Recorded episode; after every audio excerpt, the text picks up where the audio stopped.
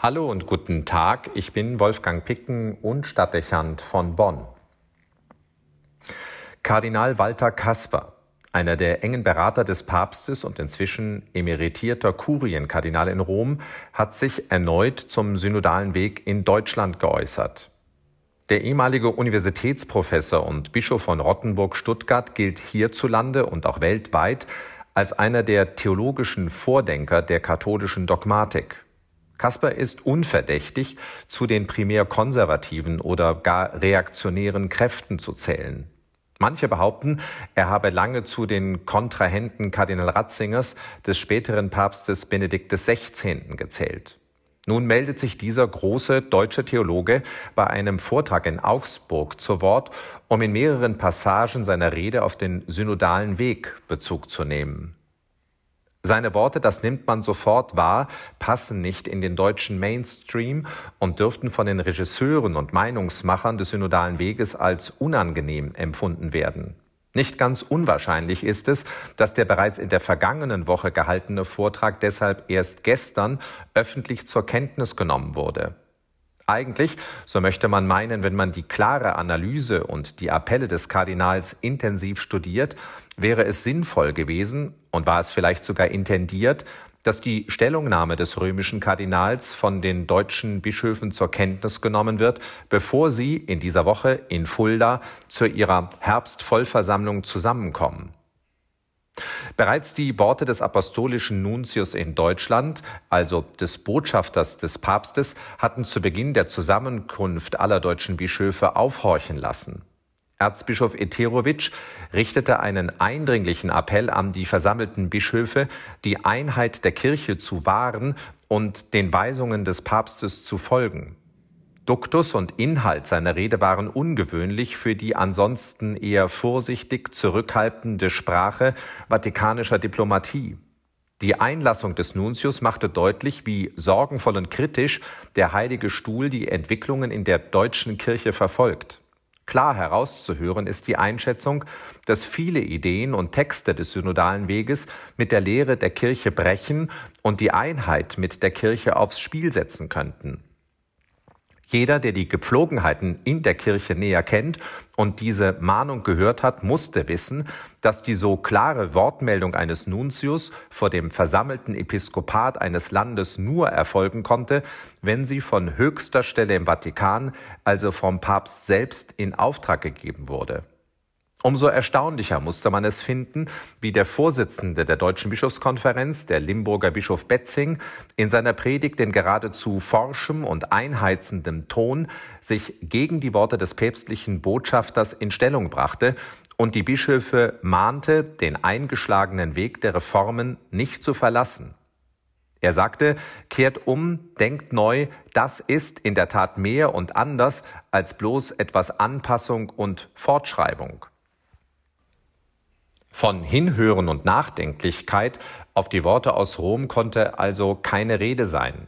Stattdessen war es das offensichtliche Ziel des Konferenzvorsitzenden, jeden einzelnen Bischof unter moralischen Druck zu setzen und in die Grundlinie des Reformprozesses einzunorden. Dieses Verhalten führt eine Politik fort, die jede konstruktive Diskussion, die ein vorher gestecktes Ziel gefährden könnte, versucht im Keim zu ersticken. Die andere Meinung oder die kritische Anmerkung wird als konservativ oder reaktionär gekennzeichnet und ein Wort, das dem Verhalten gut entspricht, platt gemacht. Wenn es sein muss, indem man den Kritiker, was wirklich subtil ist, unter den Verdacht stellt, den Missbrauchsskandal zu leugnen und an den Ursachen sexualisierter Gewalt nichts verändern zu wollen. Dass zuweilen recht brutal so vorgegangen wird, hat dazu geführt, dass sich Synodale ausgegrenzt fühlen und deshalb mit eigenen Texten zu Wort gemeldet haben.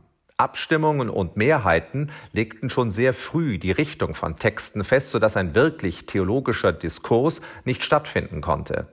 Dass das mit einem Zuhören und einem offenen Dialog am Ende auch nicht mit Partizipation zu tun hat, alles Ansprüche, die der synodale Weg für sich reklamiert und die der Papst im Übrigen für den weltweiten synodalen Prozess fordert, scheint den Akteuren nicht auffallen zu wollen.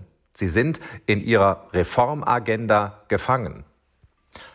Selbst die Stimme des Papstes wird kraftvoll beiseite geschoben und ignoriert. Für die katholische Kirche ist das ein ungewöhnlicher Vorgang.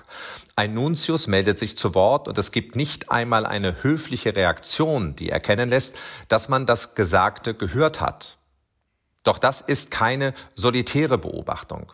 Kardinal Kasper sagt in seinem Vortrag, es war wirklich ein starkes Stück, dass man in Deutschland den Brief des Papstes beiseite gelegt und einen eigenen Weg eingeschlagen hat. Damit nimmt der Kardinal Bezug auf die persönlichen Zeilen des Papstes an die deutsche Kirche, mit denen er nicht nur kritische Anmerkungen an Form und Zielsetzung des synodalen Weges formuliert, sondern die Verantwortlichen ausdrücklich aufgefordert hatte, sich inhaltlich nicht allein den Reform- und Reizthemen, sondern vor allem dem Auftrag der Evangelisierung zuzuwenden. Der ausdrückliche Wunsch des Papstes blieb aber ohne jede Wirkung. Auch der Heilige Vater musste die für ihn sicherlich schmerzliche Erfahrung machen, dass man seine Stimme totschweigt und seine Worte diskret unter den Tisch fallen lässt. Das gilt für seine persönliche Intervention zu Beginn des synodalen Weges genauso wie für die Mahnung seines Botschafters in dieser Woche. Das lässt Raum für die Befürchtung, dass die Einheit mit dem Papst nicht nur gefährdet ist, sondern im Untergrund bereits als verloren gelten muss. Wie sonst soll man es bewerten, wenn sich die deutschen Bischöfe in ihren Beratungen von Interventionen des Heiligen Vaters in Rom nicht einmal mehr beeindrucken lassen? Da wirkt es wie eine punktgenauer Widerspruch gegen die Argumentationslinie der Treiber des synodalen Weges, die mit der fast ideologischen These arbeiten, dass erst die vorgesehenen Reformen wieder die Grundlage für Glaubwürdigkeit und Mission schaffen könnten, wenn Kardinal Kasper Folgendes sagt. Wenn ich nun höre, wir können das Evangelium erst wieder verkünden, wenn wir uns durch Reformen glaubwürdig gemacht haben, so ist das Häresie pur. Häresie eines ekklesiologischen Pelagianismus, einer Werkgerechtigkeit, die meint, Kirche machen zu können. Mit diesen Worten enttarnt der Kardinal die Methodik und Zielsetzung mancher Strategen des synodalen Weges, die den Missbrauchsskandal und die Krise der Kirche dazu nutzen, um hohen Veränderungsdruck aufzubauen.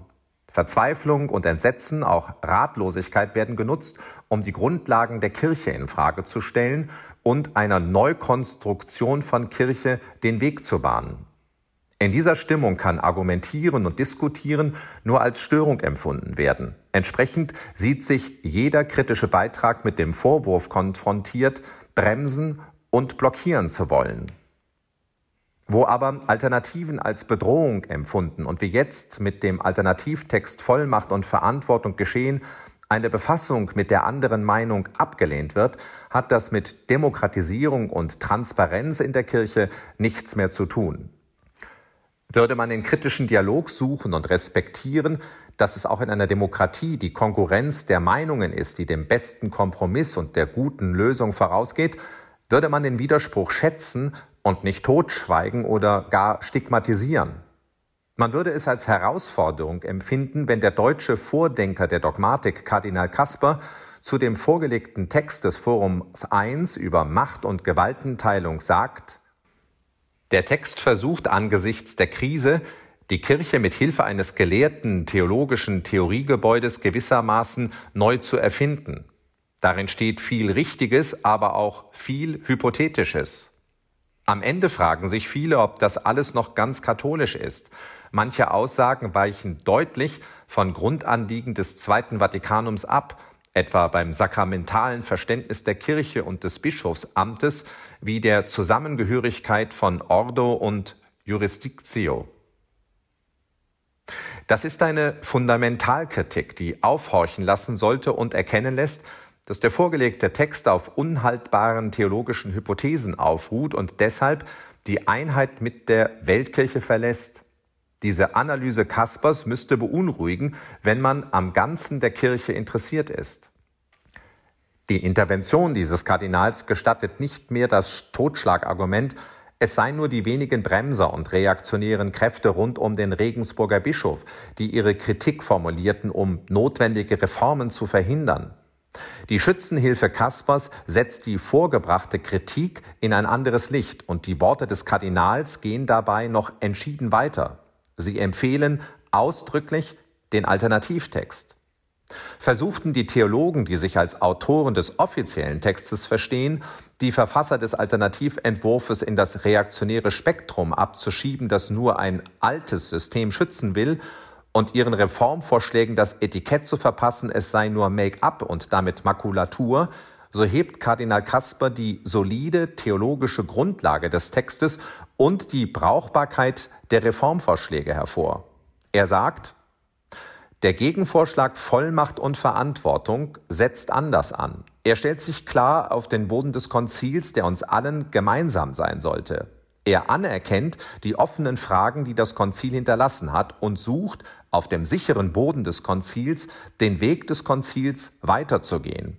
Dabei kann er zeigen, man muss gar nicht alles auf den Kopf stellen. Auf dem Boden des Konzils kann man im Geist des Konzils über das Konzil hinausgehen, ohne mit der Kirchenlehre in Konflikt zu geraten. Das ist der Weg der lebendigen Tradition, der Weg der Kirche. Er versteht die Tradition nicht als abschreckendes Bollwerk, sondern als Einladung, sich auf den Weg der Kirche zu machen und sich dabei auch von neuen Einsichten überraschen zu lassen. Deutlicher und anerkennender kann eine Bewertung kaum sein. Nun fragt sich, wie wird der synodale Weg mit der theologischen Expertise eines der bedeutendsten deutschen Theologen umgehen? Kardinal Kasper wünscht sich ein Hinhören und aufeinander zugehen. Er sagt, ich kann nur hoffen, dass beide Seiten die Größe haben, aufeinander zuzugehen. Denn wenn wir wirklich einen Aufbruch wollen, brauchen wir nach synodaler Tradition am Ende eine einmütige Antwort, die nicht spaltet, sondern zusammenführt. Ausgehend von einer nicht toten, sondern lebendigen Tradition möchte ich darum im Folgenden die gegenwärtige Krise als Herausforderung zu einem gemeinsamen Aufbruch in gemeinsamer Weggemeinschaft verstehen. Damit bringt Kardinal Kasper ins Wort, was der Wunsch derer ist, die den Alternativtext Vollmacht und Verantwortung vorgelegt haben.